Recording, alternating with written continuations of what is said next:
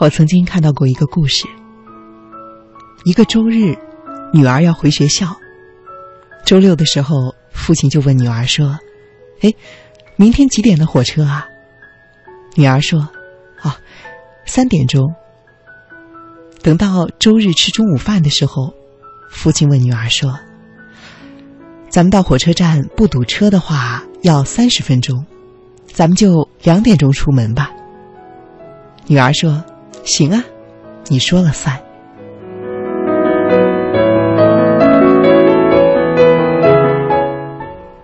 结果呢，等到快要出门的时候，女儿却说：“呀，妈妈还没有给生活费呢。”父亲说：“哎，那我给你吧，省得再跑一趟了。”女儿不同意，她说：“还想再看妈妈一眼。”父亲嘴上同意了，心里却在盘算着，是不是会误了火车。结果呢，等女儿拿完钱上车的时候，已经是两点十分了。妻子对丈夫说：“哎，不用着急，赶得上。三十分钟到火车站，二十分钟检票，时间一分钟也不容耽搁。”父亲的心中焦急起来。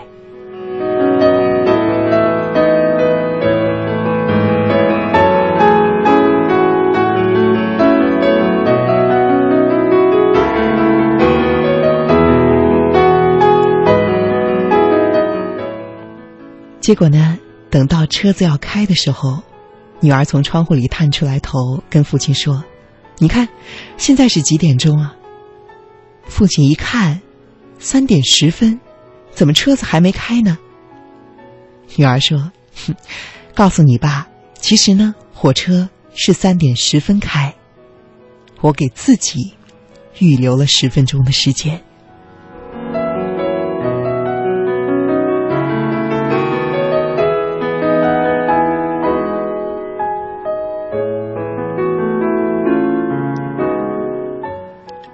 父亲在想，原来是这样，原来是女儿给自己预留了十分钟。可是，如果当时他知道有这十分钟，他的心会轻松不少。有没有这十分钟，他的心情会全然不同。而有的时候，确实就是这样，只需要十分钟，你的生活可能会变得更加的从容而愉快。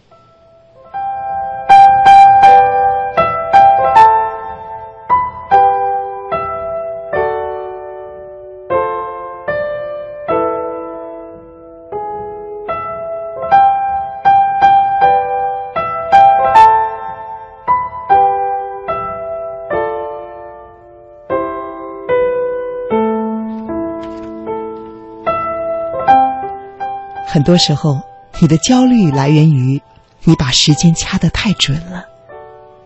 比如，每天掐准时间起床，不到最后一秒，绝对不愿意先背而起。起来之后呢，十分钟之内解决刷牙、洗脸、抹东西，然后抓起包匆匆出门，在路边摊儿随手的买一份早餐，一边走一边吃。然后再挤进人群去赶地铁或者公交。运气好的话，你能够在上班时间前的一两分钟之内赶到。可是，要是遇到堵车或者是人多挤不进地铁，那你又得在懊悔的心情中开始一天的工作。这个月的全勤奖又没了，变态的上司又要抛白眼儿了。明天。早点起就好了。可是呢，第二天还是如此。日复一日，每天跑进办公室都是气喘吁吁、惊腑未定。从你匆忙的跑进办公室的那一刻开始，就决定了你没有办法在一种安静和理智的心态中完成你的工作。于是，你慢慢的变得匆忙、焦虑、易怒，甚至是歇斯底里。而你呢，愿意把这一切完全的归咎于生活的压力。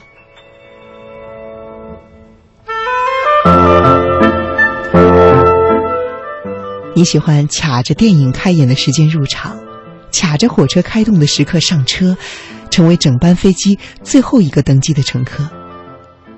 当然了，已经可以为自己的掐指神算而自豪，但是你也错过了不少电影的开头，或者在火车车厢的门口挤得难以动弹，而跑在机场的走廊的时候，你的肾上腺素正在激增。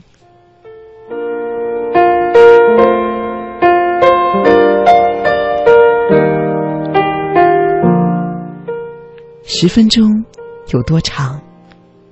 它只够抽个烟、打个盹儿、喝杯热茶、刷一下朋友圈儿，或许无意间发个呆，它就从你的眼皮底下悄悄溜走。十分钟不够你打一局游戏、看一集动漫，但是它也很长，它是从容的时间。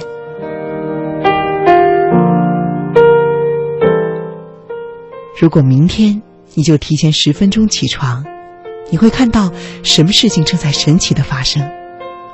你可以从容的吃一顿早餐，可以赶上前一趟有坐坐的公交。提前十分钟上班，你可以给你的花浇一次水，给单调的工作增加生活的情趣。